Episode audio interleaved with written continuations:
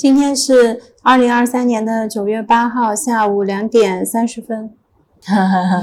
本来我们是刚才在家里面录播课的，家里面窗外还有小鸟的叫声，我觉得坐在那里很舒服。后来因为正好是到了两点左右，就开始装修了，然后听了一下装修的声音有点大，所以我们就换到店里来录播课了。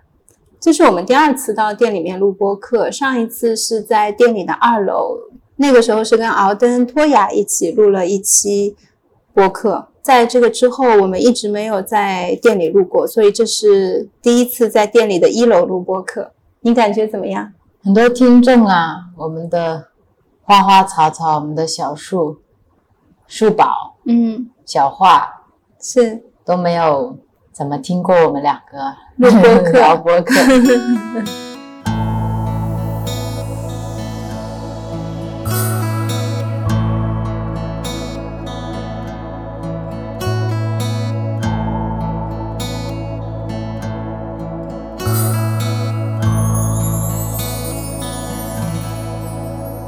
然后这一期是今天临时约 Rio 特别想聊的，你想聊好几天了，嗯，是因为疫情禅师的一个开示。对，呃，这个开示其实我们很早之前就看过了，当时我也大受启发，但没有想特别要把它拿出来做一期播客来分享。嗯，然后这个视频好像你后来陆陆续续看过很多遍，对对。加今天可能是第五遍或第六遍吧，因为一行禅师是用英文在做开示，所以我又把那个字幕拿出来做了一下简单的翻译，还是在这个过程当中很受到启发和感动，所以才特别想，呃，今天再跟你一起把这一些拿出来分享。这次开示的题目是叫“当你痛苦不堪时，如何处于当下”。特别像我们播客的标题，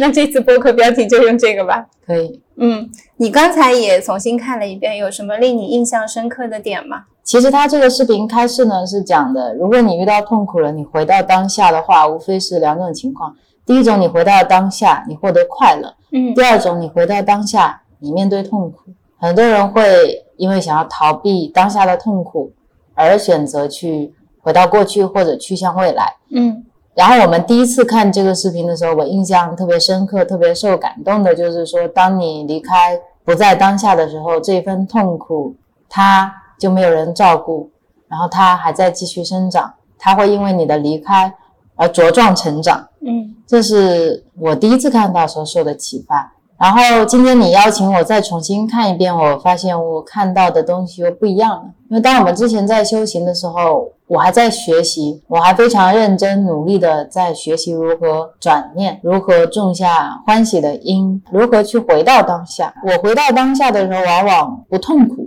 我觉得我现在对于痛苦有了一些新的理解，这可以等一下再带出来。然后今天我看到的不一样的感受是，我着重看到它后半部分，关于发愿，然后关于你不仅仅应该一个人修行，嗯而要作为一个团队、一个团体和大家一起修行。我今天看到受启发的是这个，所以很有意思。你在变化同一个视频、同一个开示，还是一行禅师，还是这个问题，但是心境和想法都会不一样。那我也想问一下你，特别想分享这个视频的原因是什么？然后特别打动你的地方是什么？你想带出来的是什么？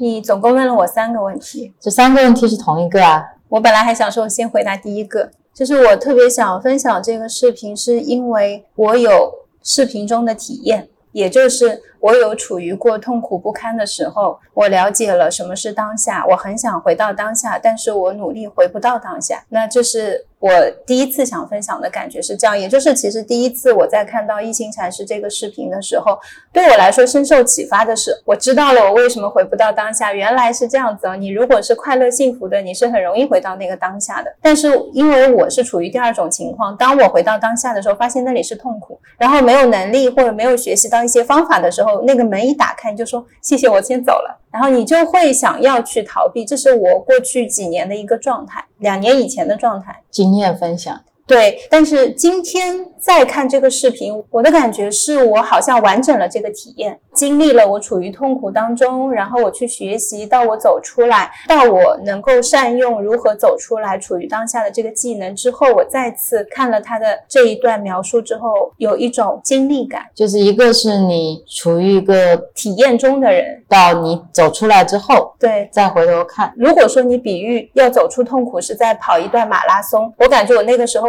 像是刚刚开始跑，感觉很受不了的时候，是处于跑步的那个极点的状态中。一开始不知道如何去度过这个极点的时候，你会有一个更痛苦的状态。的阶段，然后再到后面过了那个极点之后，你开始跑，再到你到了终点，你再回看你这段经历的时候的那一种感受，是一种更全面、更完整的一种体验感觉，是这样的。一行禅师他提到了刚才你说的两个点，第一个是当我们痛苦不堪回到当下的时候呢，你要不然就是看见幸福，要不然就是看见痛苦。后来在想，可能还有第三种。也许当你回到当下的时候，它是一种无聊的状态，那个不是空性，什么都没有，但是无聊，就是它是空的。那个空是因为没有自己，所以那个地方是什么都没有，那个叫空虚啊。对对对，是是用空虚会更贴近我想描述的这种感觉。你会由此产生一种焦虑不安的状态。对，这就像我最早以前看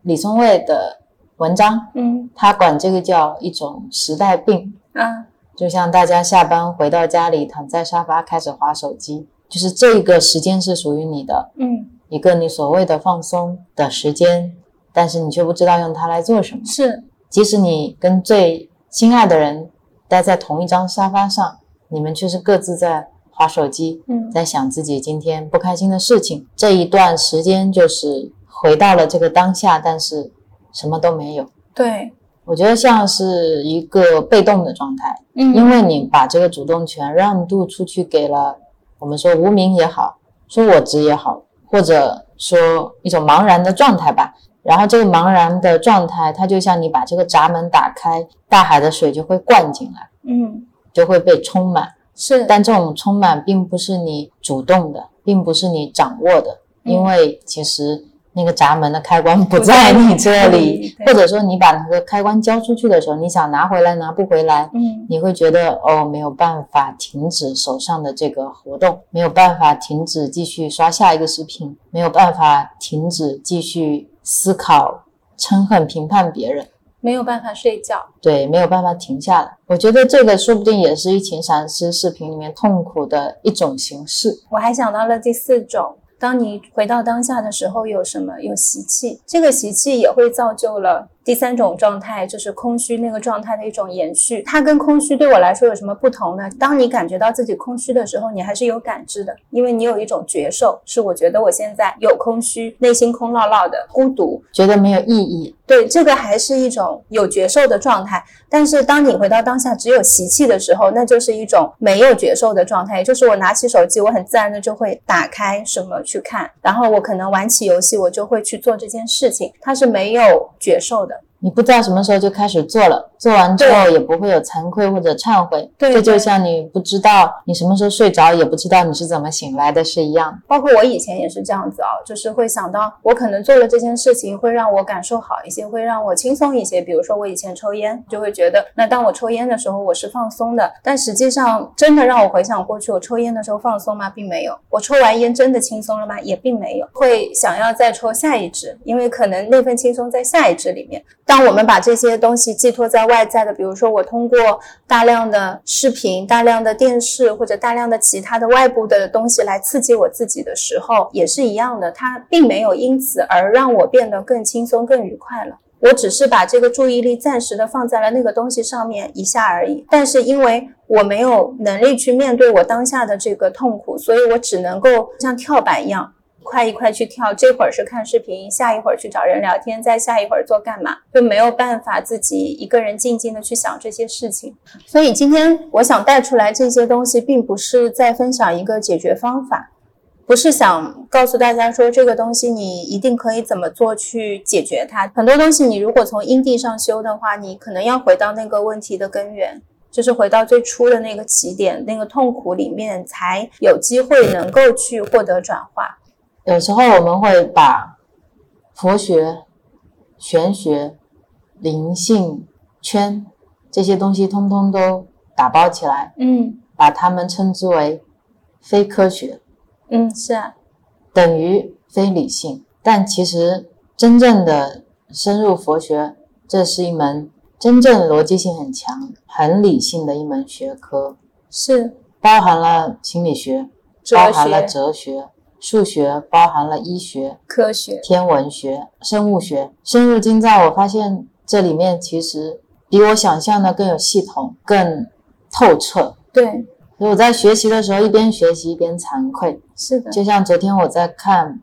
我们新买的一本梭巴仁波切的书，正好你买的是两本，它这个书是上下册的，册是关于实修部分的，很适合我；一册是关于道义部分的，很适合你，所以我们各领了一本。昨天一看就看到了十一点多，在嗯讲如何治愈疾病，在讲康复。然后里面有一段话，它打动我们的话太多段了，你要说哪一段？现在我要说的是，他说我们不应该把康复的定义局限在从某一种特定的疾病中康复，康复应当要涵盖根除所有的困境和困境因，也就是我们说的苦和苦因。然后要消除这个苦因，我们必须要找出这个困境的根源。就像你刚才说的，也跟我们上一期说的你要升官是一样的。只有找出这个问题的本源或者困境的本源，你才有可能止息困境，嗯也才有可能你想要自己不再遭遇这些困境。对，而且我们很有必要的是要全盘的认识这个困境，因为如果只看到了局部的困境，那你观念中所谓的治愈和解脱就会是局部的，就会是有限的。所以，如果你想要全面的、全方位的、完整的治愈和康复，你就必须放弃你的有限的局部的认知，要去包容，要去接纳，要去完整的看待你身上的问题。从他讲的这段话里面，我其实特别打动我的，除了这个放下局限以外，还有一点是他的肯定，他这一份信心，他这一份信念和他的逻辑性。确实，有些时候，当我们不正视痛苦，或者你没有真正找到痛苦根源的时候，它就会复发，对身上的疾病会复发，跟情侣、跟对象吵的架会重吵，跟家里人关系不和睦还会再次上演，跟父母抵抗还是会继续抵抗，只是换了另外的事情，另一种形式抵抗，不开心的轮回，下一世还是不开心。所以我们要做的是不断的找到那个问题的本源在哪里，而这个本源它是可以被一再推翻的。这就是我觉得我学佛以来我自己身上最大的一个优点、优势，就是很早以前我们说过，我就是希望别人能够说服我，我有颗被辩驳的心，我等待着被推翻我的价值观，然后重塑。也是因为这种开放性，所以我发现我学佛，我从科学进入佛学的那个路，没有我想象中那么困难。嗯并没有我想象中的那么难拿起。然后理性跟佛学之间并不是相悖的，他们甚至是一条路，并不是我以前以为的那个样子。或者说，我要成为一个我以前觉得我不会成为的人，嗯我要成为一个非理性的人，我要成为一个非常感性、愿意相信内心的直直觉、不讲逻辑、不讲道理的人，然后只是单纯的信，并不是这样的。是的，而是因为这种深入了解、深入学习以后产生的智慧，让我明白了，其实我以前所有的逻辑性，我以前所有的学习和认证都是太过局限了，而且他们都可以成为我现在学习的资粮和价值，他们通通都是台阶，没有一块砖是白费的。全部都是功不唐捐的。全部都是功不唐捐的，所以我也觉得特别开心、特别幸运，可以学习到佛法。不知道为什么说到这里，但再绕回来说，我觉得非常有必要、非常重要的就是认识你本身当下的困境。我们上一次在西林禅寺，嗯在福田咖啡门口有一片荷花池，嗯，清洁的阿姨下班了，在那边帮荷花除草。对然后她拿了一把刀去割荷花底下的根，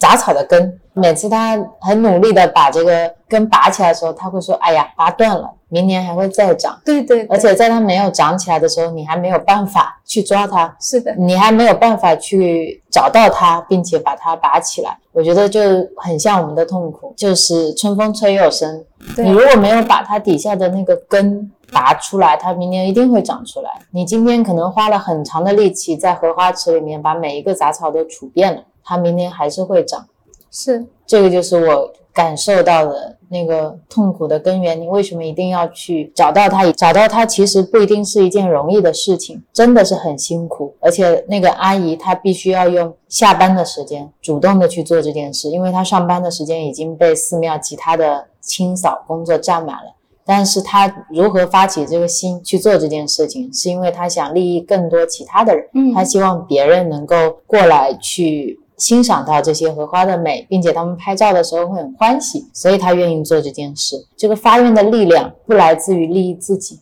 如果今天利益自己，他完全可以下班回家休息了。对我们来说也是一样。如何拔除自己内心杂草的根，是要发愿去利益他人。你发愿去利益他人，你才有这个信念去帮助自己。嗯，还有一个我觉得有链接的地方，就像我们上一期我说，我突然长出了一个信念的种子。觉得我们此刻当下能做的只有种下善因，是因为你此刻种下一个恶因，它就会变成那个你找不到的种子，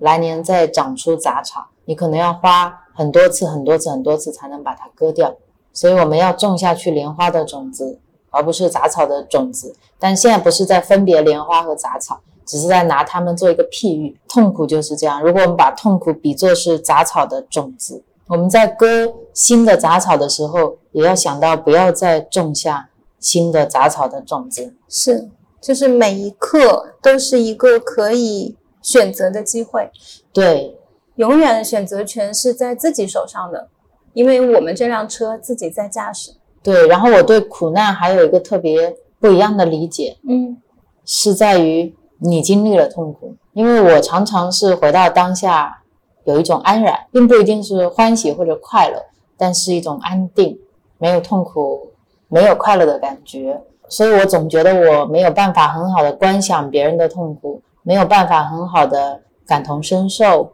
所以我把很多这样的期望寄托在了你身上，希望你去描述别人的情绪，解释别人的痛苦给我听，用我能明白的方式。嗯，然后在你痛苦的时候，我很多时候也是在旁边。表示不能理解，并且同时希望你坚强的走出来。那是以前，最近其实就没有了。最近是什么呀？有了一种新的变化，就是以前你的那一种是没有能力的等待。哇，你有痛苦了，痛苦是什么？我不是很清楚。你为什么会有这样的烦恼呢？这个根本就不构成烦恼啊！那你在烦什么？没有事情啊，什么都没有发生。你会尝试着把自己的想法告诉我之后，发现我们可能有沟通的障碍。我能听懂你的意思，但是我没有办法从这个痛苦当中走出来，并且你没有能力安慰到我，或者说你有能力能从语言上礼貌的安慰我，但是你没有办法有那种新的交互，就是你体验到我在受苦。其实不一定说你非得要跟我一样苦，对我来说最重要的是你有感受到我我的这份苦就够了。然后那个时候觉得有一种分离感，但是呢，也不知道是哪一次。可能就是最近这一次吧，因为好久我也没有经历难受的事情了。最近这一次，你的变化是你不见得情绪会很大起大落，不见得说我哭的时候你也要哭，但是你有了新的力量，这个力量是以前没有的，是你变得有能力了。你在旁边，你很冷静，然后你会问我一些问题，在我很痛苦的时候，像是一个榔头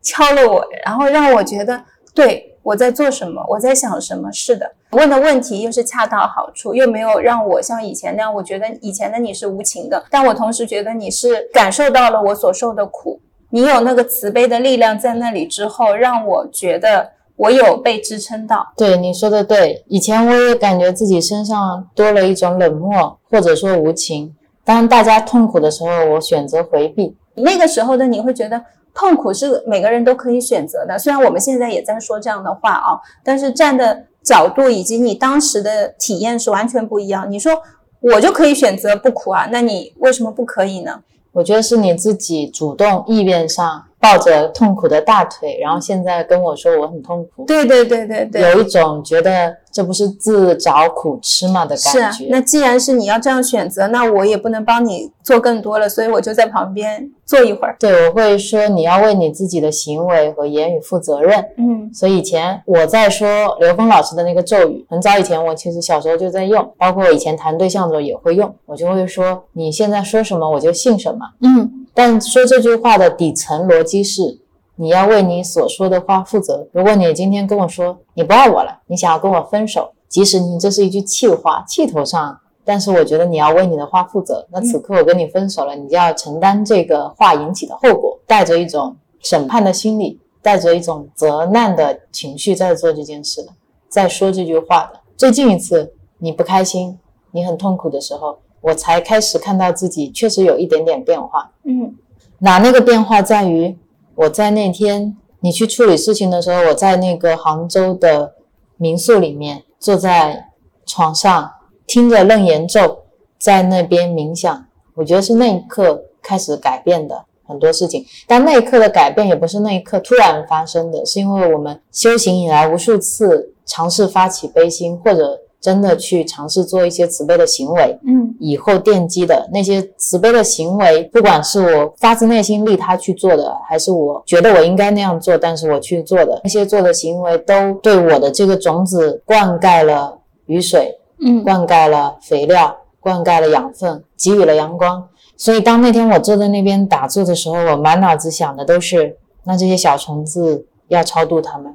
这个民宿的老板和老板娘希望他们欢喜，这个村落我希望他们更充满阳光。阳光更快乐。我祈愿这个地方能有一座佛庙，佛能有一座寺庙，能有佛法在这里。我会希望你在处理事情的时候，你和你对镜的对象都能获得力量，获得智慧，得到加持。而我在做这些事情的时候，好像以前你生气，我不痛苦，但是我会落入一种角色当中。这个角色呢，跟你所处的这个频率是相同的。嗯甚至会更低一些，会有一点点害怕，有一点点焦虑的不知所措的情绪，我这个情绪也会呃拉扯到你。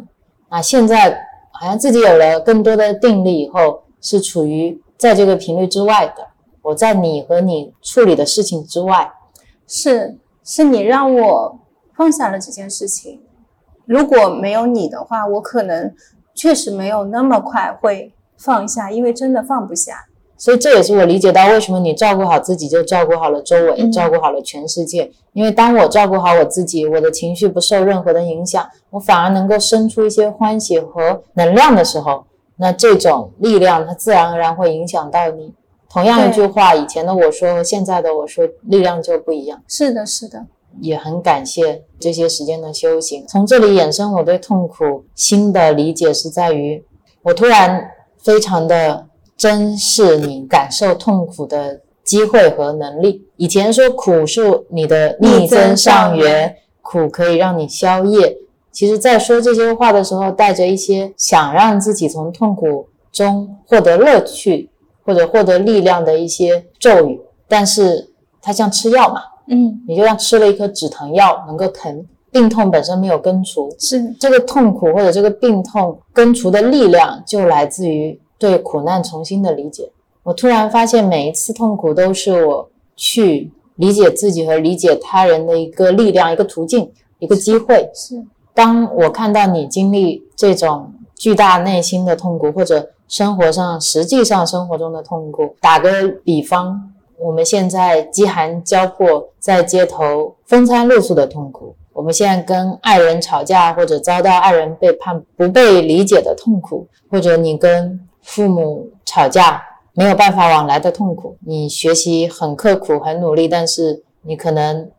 落榜的痛苦，你在公司里面很努力工作不受赏识的痛苦。对每次这种痛苦，不管是你自己的还是你周边人的，当我看见了，当我能够感受到的时候，或者我自己在经历的时候，它就成了一种，你好像能够想起这个世界上每个角落在发生这样事情人的痛苦和你自己生生世世经历的这件事情的痛苦，嗯，它们连起来就变成了一种力量，然后形成一种愿力，是我发愿，希望所有的众生都可以不再经历这样的痛苦。而我能发起这样的愿，是因为我看见了这个痛苦，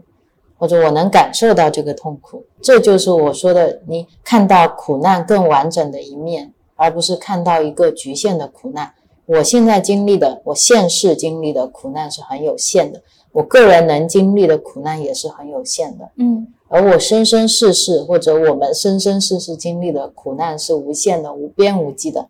昨天那本书上还有一段话，他说：“你现在能经历的所有的痛苦和疾病，你在累生累世中都已经经历过了，是这些都不是新鲜事。但如果你看不见这个苦难的根源，那你接下来会经历的就是在重复经历这些痛苦，一模一样的痛苦。所以这些痛苦不仅仅是我的，也是大家的，是我们大家一起在经历的。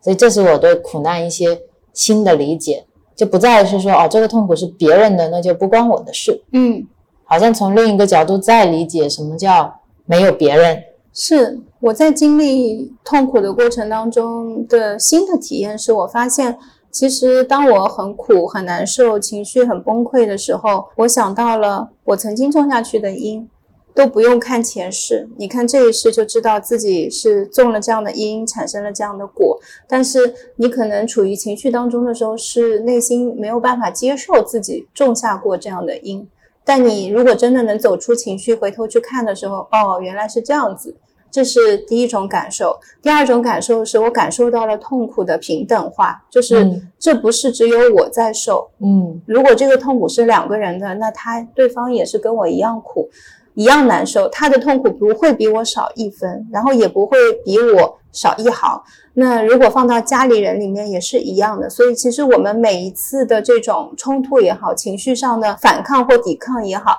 它都会成为一个反作用力，既在你身上又在别人身上。只是我以前会去分别他们，我觉得有对错，这件事情是他对或者是我对，所以他们是不同的。因为你在承担的这个背负的责任上面是不同的，但其实这一次给我很深的一种感受，就是在痛苦的层面，没有谁比谁多，谁比谁少。就像以前我们聊爱情那一期也是一样的，我觉得本身对于爱来说都是平等的。你今天给予多少，你就会获得多少，所有的东西也都是公平的。这也是，呃，我可能在这一次事情之前，在经历痛苦，学习更多的是去面对，怎么样能够勇敢的不要拖沓。看到痛苦就勇敢的冲过去，说哈你是痛苦是吧？拿出来我们看一看。所以像是过去的那一些小小的练习，让我有了一定的勇气去面对它，像是一个习气嘛。在之前的那种习气是逃避，就是我看到痛苦了赶紧走。那你掉头走是那种不用思考的，毫不犹豫的就掉头走了。但是通过这一年的练习之后，我变成了看见痛苦，我愿意去面对。这一次的感觉就是两种习气在打架，一种是逃避的习气，一种是面对的习气，他们俩会有一种抵抗感。然后你站在那里会说：“哎呀，我现在有一点想逃避，但是呢，我又知道我有这个勇气去面对。”然后你就会在那边说：“那我现在什么时候去面对？”就会衍生出第三种，你可能比以前的勇气要稍微差一点，但是你又比以前的。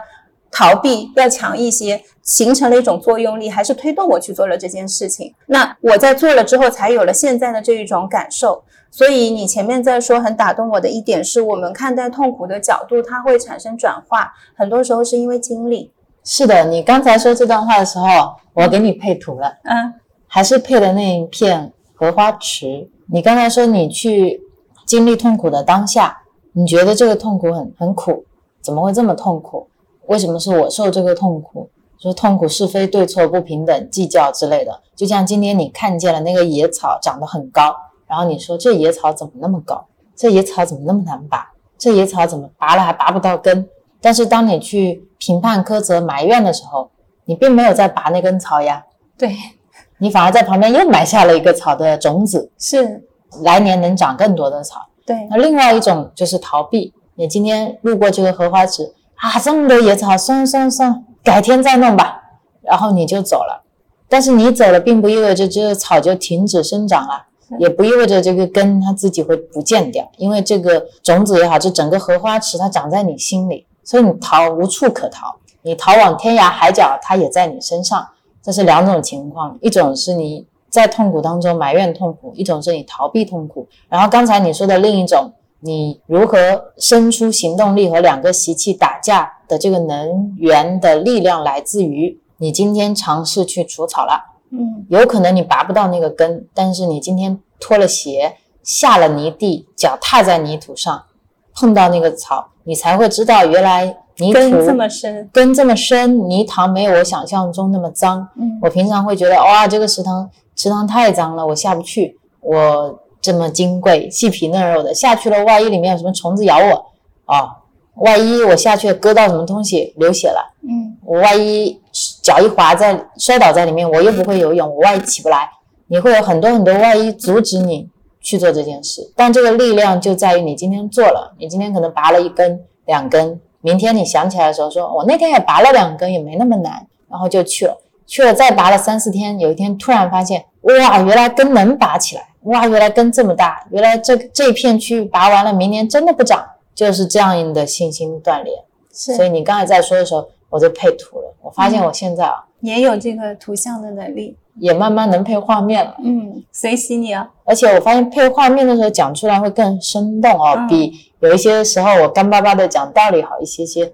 你刚才那个特别应景啊，就是用荷花池来说。然后我再补充一点，就是像杂草，如果我们长期不除呢，那个荷花就长不起来了，因为土地就是那一片，就像我们的心田嘛，它的容量其实也是有限的，就像我们现在的认知是一样的。那它就只有这一片地，那本来是长了五十棵荷花，五十棵杂草，结果杂草的生命力可能比荷花还要强一点。为什么呢？因为我们一直在浇灌杂草，所以我们的起心动念都在浇灌它。那当这个草长得比荷花要大，那它就会把荷花需要的养分全部都吸收掉，然后等到你回头再去看的时候，那个荷花池就会越来越小，变成杂草池，到最后很多很多很多很多的杂草，你一朵荷花都看不见。然后我刚才脑子里面还有另外一种想象和比喻，嗯跟你这个是类似，但是用一种不同的形式，就是你的这个心是无限的。你的心虽然是无限的，你可以不断的去种它，但是因为你的习气是种杂草，嗯所以它会扩充成无限的杂草，以至于你没有办法去把这些杂草都根除掉。所以你能做的只有去更改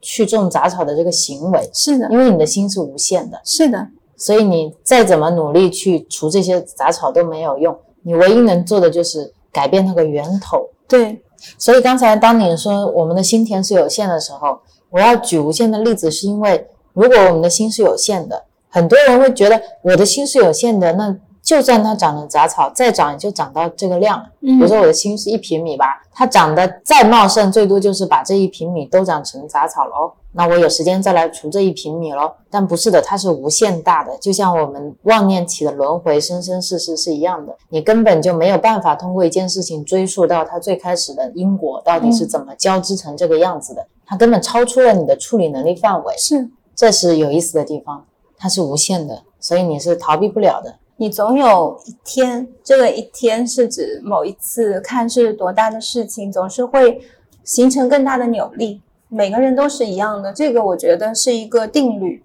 那不管是今天很小的事情，可能只是一个堵车就让你崩溃了，然后再或者今天是一个很大很大的事情，比如说裁员，比如说失恋，比如说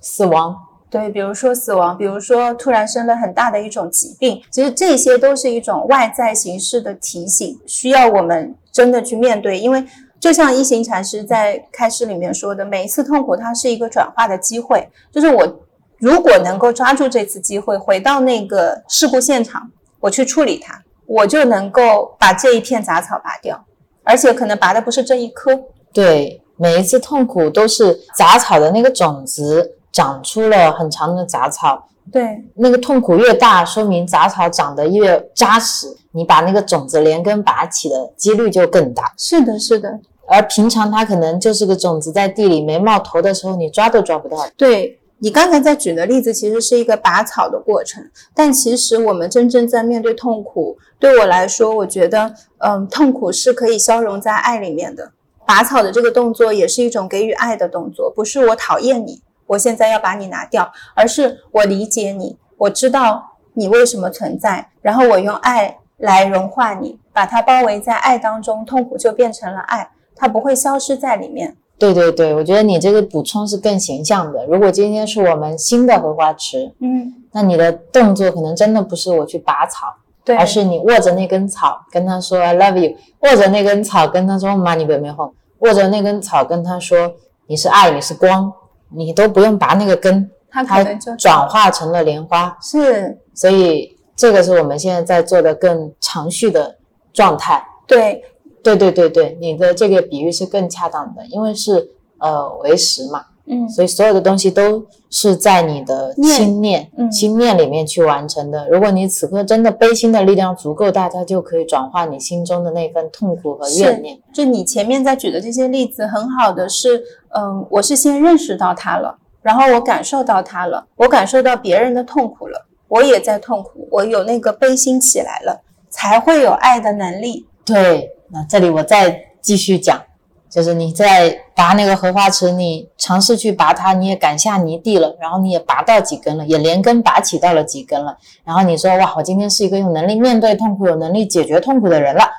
我真是太厉害了。然后你每天不断的去拔，然后你发现这一望无际的荷花池的杂草是拔不完的。那一刻，即使有能力，你也知道自己不够智慧，嗯，所以你在想，那我有没有什么能力能够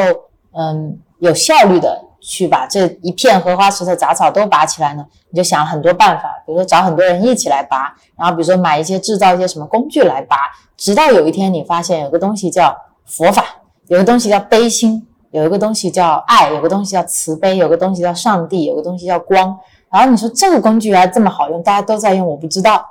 然后你用这个东西一用，都不用你去拔，他们自己就全部都变掉了。是的。我觉得就是这样的一个过程。是的，是的。所以说，它不是一种去除的关系，是一种转换的关系嘛？对。但是一开始我们是通过想去去除而开始去锻炼这个能力。所以痛苦它好的地方，很大的一个地方就是它像红绿灯一样，它告诉你，哎，我在这儿。就好像我们考试划重点，没有比这个更明确的重点了。这是让人很兴奋的地方，是说他会跳出来跟你说：“我在这儿呢，你要不要过来看一下我？”因为你如果能够穿越过痛苦，你可能能通很多关，然后你就去了。你去了去了，不断做不断做，就后面升起了这样的一些力量，特别好。然后我在经历这些痛苦的时候，以前升不起那个感恩心。我觉得我能自己把情绪安抚好就很了不起了，还要感恩这个痛苦，哪怕嘴巴上面在说啊，也有这个过程，嘴上说啊，我好感恩这个痛苦啊，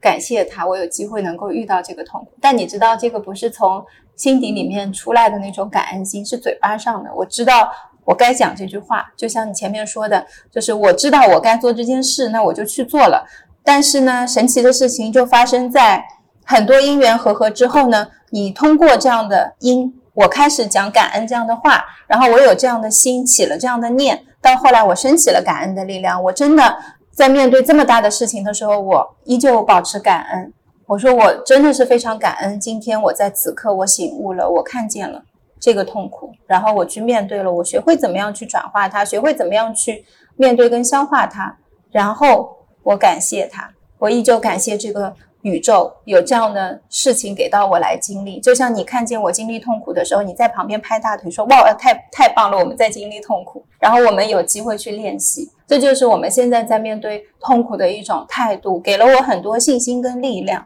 这个信心跟力量，并不代表着说我一定能够很好的处理未来的每一个经历的痛苦，因为我不知道会经历什么，但是我会产生那个信心，我知道无论是什么，我是可以去面对的，这个是信心。嗯嗯嗯，另外一行禅师的开示当中还有一段话让我非常感动，就是他说，当痛苦来的时候，我们逃避走开，痛苦就没有人照顾了，它还在原地。也就像你刚才说的，这个痛苦它在原地，它是会一直在的，它并不会因为我们走开了而它不在。那当他没有获得照顾的时候，他就会很孤单，他就会很难受，他就会伤心。这也是外化在我们的感受上面的，所以我在经历什么痛苦就在经历什么。其实这是一种类似于像内在小孩的感觉。所以我在听一行禅师开示的时候，我出现的场景就像是日常生活中很常见的一个小朋友出门不知道为什么哭了，然后有爸爸妈妈就跟他说：“你不要哭了，你再哭我就会走掉。”然后孩子还是哭了，爸爸妈妈就走掉了。你就会看到这样的场景，这也很像。孩子就是那个痛苦，而我们就是那个爸爸妈妈。其实我们。在这个时候，可以回头回过来问孩子他为什么哭了，去照顾他的情绪。我们自己也是可以照顾自己的情绪的，并不是一定需要别人来照顾我们的情绪。你可以跟自己对话，这也是我们经常做的，因为我们脑海里总是有念头嘛，我们总是会跟自己说话的。所以可以问自己说：那你为什么这么难过呢？你在伤心什么？你现在想要做什么？都是可以去关照跟关怀自己的。嗯嗯，我们其实，在。痛苦也好，或者经历一些困难的事情的时候，会忘记照顾自己。嗯，这个忘记照顾自己，是我们会用一些以为对自己好的方式来对待自己，暴饮暴食。对啊，说我要去吃甜食，因为这个才能够解放我的情绪。呃，我要去购物，我要去买很多东西。我这个时候要买我平时舍不得的东西，我要去花更多的钱。我要出去旅游，旅游，因为我最近很苦了。我现在一定要把工作辞掉，因为我很苦了。我要打游戏，没日没夜。我要睡觉睡上几天几夜，等等。不是说做这些事情它是不好的，而是我们怀着什么样的心去做。如果我今天辞职，是我想明白了。非常清晰的，不是怀着一份憎恨心或者是一份怨恨。今天我说这个工作实在是太辛苦了，我在做的时候这个不好那个也不好，我现在憎恨这份工作，我要辞职。如果怀着这样的状态，其实我们在旅行的时候在享受的也是类似的，就像荷花池里的杂草，我们的那个念没有变，所以它会一直长，就是这样的一个道理。比如说打游戏，今天如果以游戏为药，可以啊，有什么不可以呢？打游戏也有很多种。方式也有很多种角度，不是说只有一种消耗的角度，也可以是充能的角度。我也可以在游戏的时候学习，对，游戏也可以利益众生。就像我以前也说过，我今天有能力去做一款游戏，我希望所有玩到我这个游戏的人，他们是可以对他们的价值观造成冲击的，是是，可以让他们在这个游戏里面充分的体验到什么是对和错。怎么去放下你执着的对和错？而这一点游戏是能做到的。嗯，再配上现在虚拟现实的技术，你就可以充分的体验到什么是别人的苦难，是什么是感同身受。那游戏有什么不好呢？我以前在玩 PS4 的时候，像我上一次让你跟我一起玩底特律，里面的每一个决定都在让你去思考你要利己还是利他。嗯，它就是你生活中会遇到的所有事情的一个。游戏里面的形式展现，它体现的是你内心的价值观，就跟我看每一部电影一样，它带领我去体验了不同人生的苦难和欢乐。我觉得这都是很好的资粮，看你怎么样发心去看待这个东西。如果今天我认真的玩一个游戏，我就要把这个游戏当做是这个发行游戏的人、制作游戏的人的悲心，然后你怎么让自己。去体验游戏的时候，配得上他的悲心，嗯，这也是玩游戏的一种方式。是，还比如说吃东西，我觉得吃东西的时候要去思考的是我们跟食物的关系。食物它不是服务于我们的，对，它不是今天我痛苦了，它就要化成甘露来到你身边服侍你。对，它是有很多。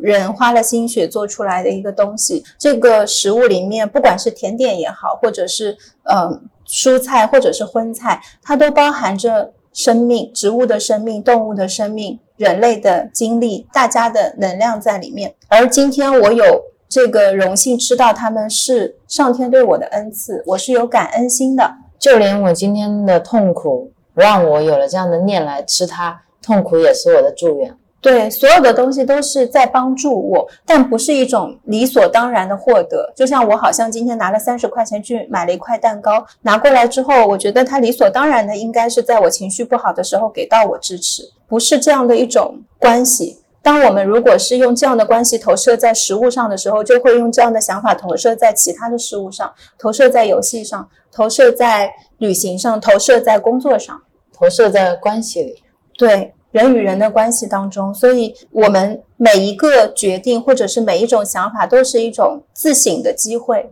嗯，当我发现我不吃甜食是不行的时候，这个时候就是像前面在说的反省痛苦一样，我们在这个时候就是一个转化的机会。你可以回头去看，那我为什么不吃它不行呢？什么时候种的这个因？对我从什么时候开始觉得甜点是可以转化我的痛苦的？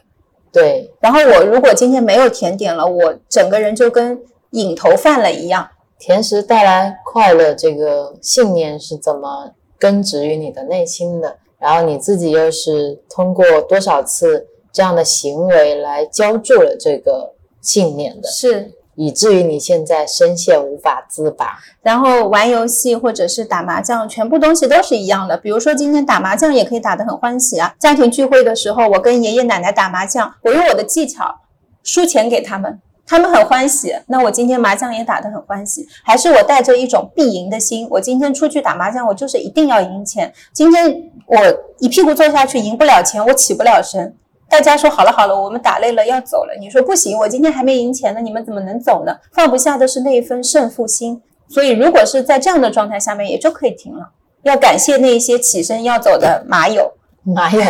谢谢他们在这个时候提出他们累了，其实就是让你能够停下来，好好的觉照自己为什么有这份贪欲起来的一个觉照，而不是陷在那个习气里面。嗯，所有的东西都是一样的思路，我觉得。他没有特别的技巧，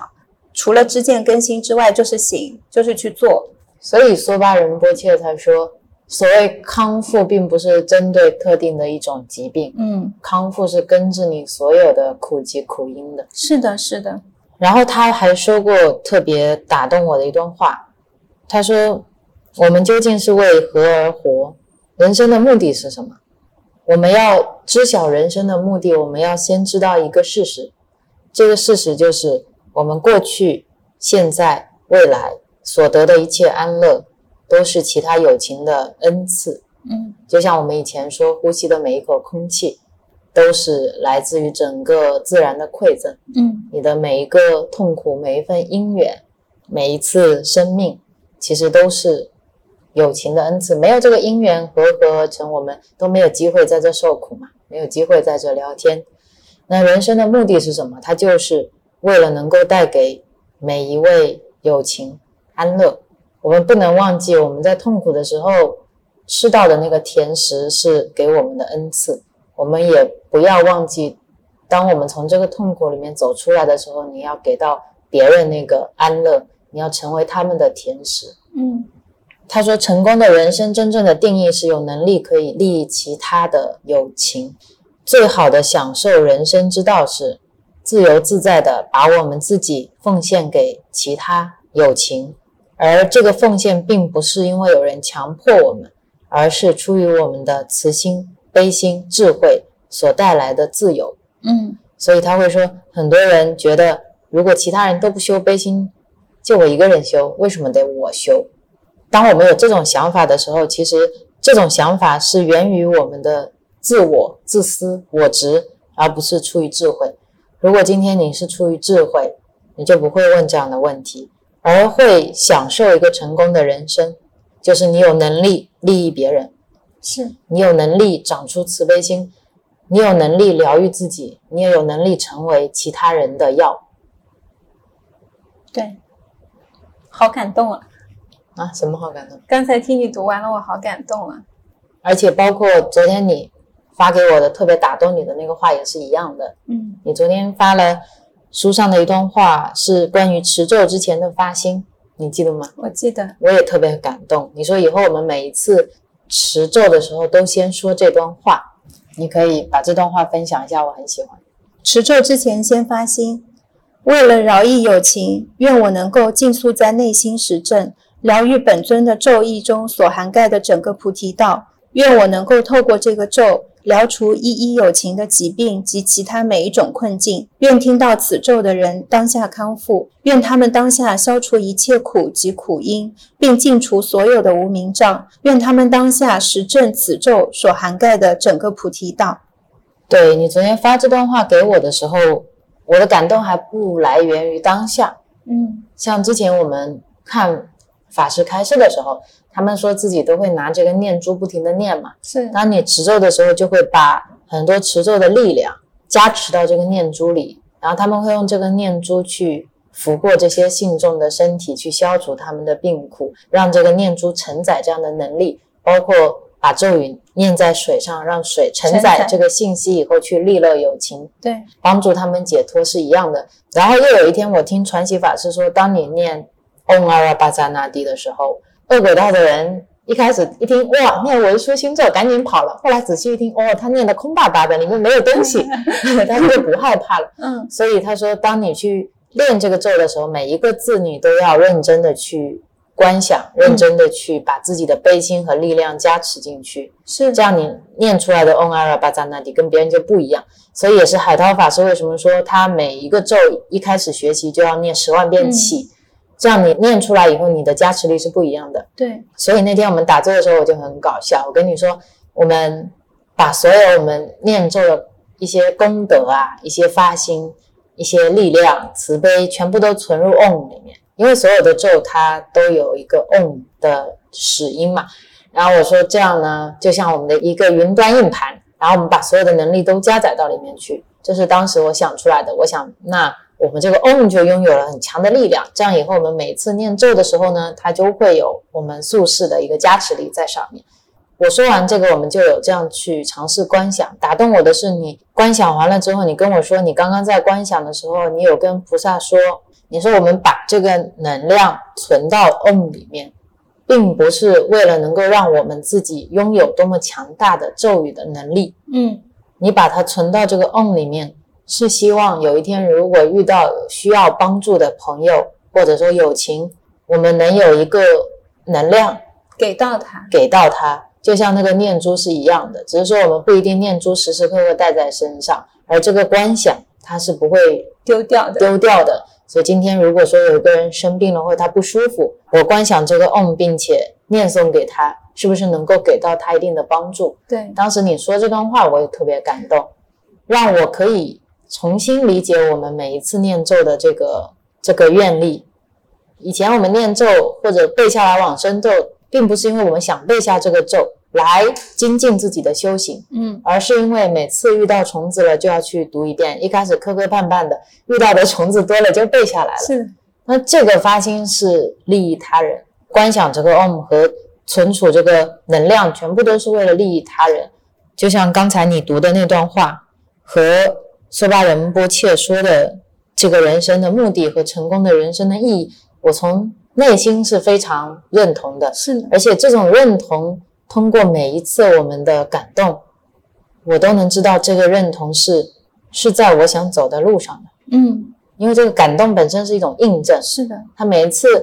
当我们能够升起慈悲心，或者我们听到法师开示有不可思议的慈悲心，我们没有想象到的慈悲心，文殊菩萨的大愿，地藏菩萨的大愿，普贤菩萨的大愿，你在早上读的泪流满面，我们内心被触动的时候，我觉得这个东西你不需要去，不需要去找到什么经文来佐证，或者不需是要去做什么实验来研究，对，这种感动就是一种从内心它油然的升起，一种自信，对，这种自信的力量是大到，嗯，它让你无所畏惧，对无所畏惧，它让你知道我做这些事情是为什么，以及呃，我可以不恐惧的、去做，无私的、用尽全力的做这件事情。嗯，所以也在这里说一下，你也经常有这种发心，感动到我，鼓励到我，所以非常感谢你。我刚才有一个新的升级版，就是在你说我们那个 on 的故事的时候，下一次可以问一下周围有情众生，他们可能也想存能量在里面去帮助别人，这就是嗯他们的一份功德，功德，功德，对吧？可以每一次我观想的时候，可以问大家有谁是想要把自己的也放进去，对，然后其他不想放的呢，也可以随喜，对对对，随喜也有功德。是是是，嗯，在内心很大的力量是来自于我们为别人，一切也就会变得更简单。就像你前面说的，我们不为什么特别要去学咒，很多时候都是先去学了，知道怎么用了，回过头来突然哪一天有一本书过来，才知道哦，这个咒是这个功能。我们可能只是浅显的知道往生咒嘛，它是可以超度的，然后再到最近看到说，哦，原来这个咒还可以在什么样的情况下用，可能有一个什么工具可以再配合一下，我们就会愿意去做，因为这个对别人有有帮助。对，就像尊圣佛母咒，我们把它印在我们驱蚊产品的标签上，是希望大家每一次喷的时候都能够感恩，是感恩这些大自然的疫苗，一些馈赠，对，感恩大自然的馈赠，感谢这些虫子们。然后，当你念这个尊圣佛母咒的时候，在你耳边听到这个咒的人，他们就最后一世做畜生，这是非常大的一个因缘。对，然后我觉得这是一个可以利益大家的事情，并且可以让大家说，我今天看到了一只猫猫，我想给它念的时候不知道怎么念，兜里刚好有这个咒，拿出来我就能念出来，是是，这也是一个助缘嘛。是，而我们并不是说我今天背了这个咒，我想要获得一个自己的什么利益，对，反而是有一天在听法师开示的时候，他说，哦，当你念尊圣佛母咒，你可以长寿，你可以健康，那这些其实不是我们一开始追求的，这些就是副作用。对，而且当你去追求这些，你又得不到，你又没有利益，你又没有功德，就是这样有意思的一个滑不溜。秋的状态。对，滑不溜秋。然后，然后现在我比如说在看到这些动物给他们超度啊，或者是给他们去念那个尊圣佛母咒的时候，我内心有一种很深的感觉，我真的觉得我生生世世可能也是他们，我生生世世可能是一只蚊子，今天啪的一下吸 real 的血。被你那个打了，然后呢，我就往生了，可能轮回了好几百世，还是在做蚊子，一直被别人打。或者我今天看到一只猫，也是一样的，可能我是它，也可能是我的父母是它，也可能是我的一个很好的朋友曾经做过猫，都有可能。在这个世界当中，其实这种平等性来自于我们都是一样的。对啊，所以在仁波切的书里面，在他讲到这些悲心的时候，有一个前行他们的修持方法。那个修持方法呢，就是你要观这个世界所有的一切有情众生为你的母亲，嗯。或者你是他的母亲，你要这样不断的去修持，嗯，然后修持到一段时间，你自然而然能升起这种母性的爱，是。那悲心它也就随之而来了。对对对，是的。然后这个反而让我们在做的过程当中获得了一种很大的力量。它并不需要你真的看见说这个蚊子被超度了吗？我们念了半天往生咒，那这个蚊子怎么样算超度啊？我有没有看到它灵魂有飞起来？其实你去做就好了。这就是在因地上修嘛，是是，而不是说我今天非要看到它的果，对因为因就是果呀。对一套的嘛，配套，这个是一个配套产品。嗯，然后很感谢你今天在店里跟我录这期播客，也很感谢你邀请我录这一期播客，很感谢刚才在店门口开来开去的车，也很感谢这个店里所有的一切有情无情的众生。是的，感谢今天的阳光，谢谢你每天早上跟我一起做事事仪轨，每天晚上也是。也谢谢你陪我念八十八佛大忏悔文。昨天晚上我念《法华经》，没有办法念下去的时候，给我力量跟支持。然后也很感谢一行禅师、嗯，梭巴仁波切这些善知知识，能够给到我们阳光雨露的滋养。对，然后也很感谢我们的木友们嗯，给到我们的鼓励和爱，回流跟回转。是，我跟你说个小秘密吧，有时候我们一期新播客，比如说上一期发出去了，我会去看看有没有什么新的留言，有时候也会看新的一期有多少的播放量。但是我经常会在点开的那一瞬间问自己一个问题：你这个行为，你是在种因还是求果？嗯，今天我的因是我把这期播客录下来了，然后把它真诚的剪辑出来，全然的放过，那个因已经种下了。今天当我想去看数据的时候，它是一个结果，它不是因为我今天看了这个数据，数据就变化了，嗯，而是因为我种下的那个因，是是因为我们日常的修行，是因为我们两个人能够不断的去沟通，不断的保持沟通，保持觉察，去把这些东西能够以声音这样的形式能够分享出来。所以我要做的并不是去看它有多少的播放量，我要做的是去更好的羞耻。是，所以这就是去看因还是去看果，你这个时间花在哪里，它就会得到相应的结果。嗯，然后也很感谢小鱼赞助，赞助了我们咖啡喝，是的所以我们今天喝了咖啡，聊着天，很欢喜。对，那我们这期播客就录到这里啦。好的呀，那祝大家天天平常，拜拜。再见。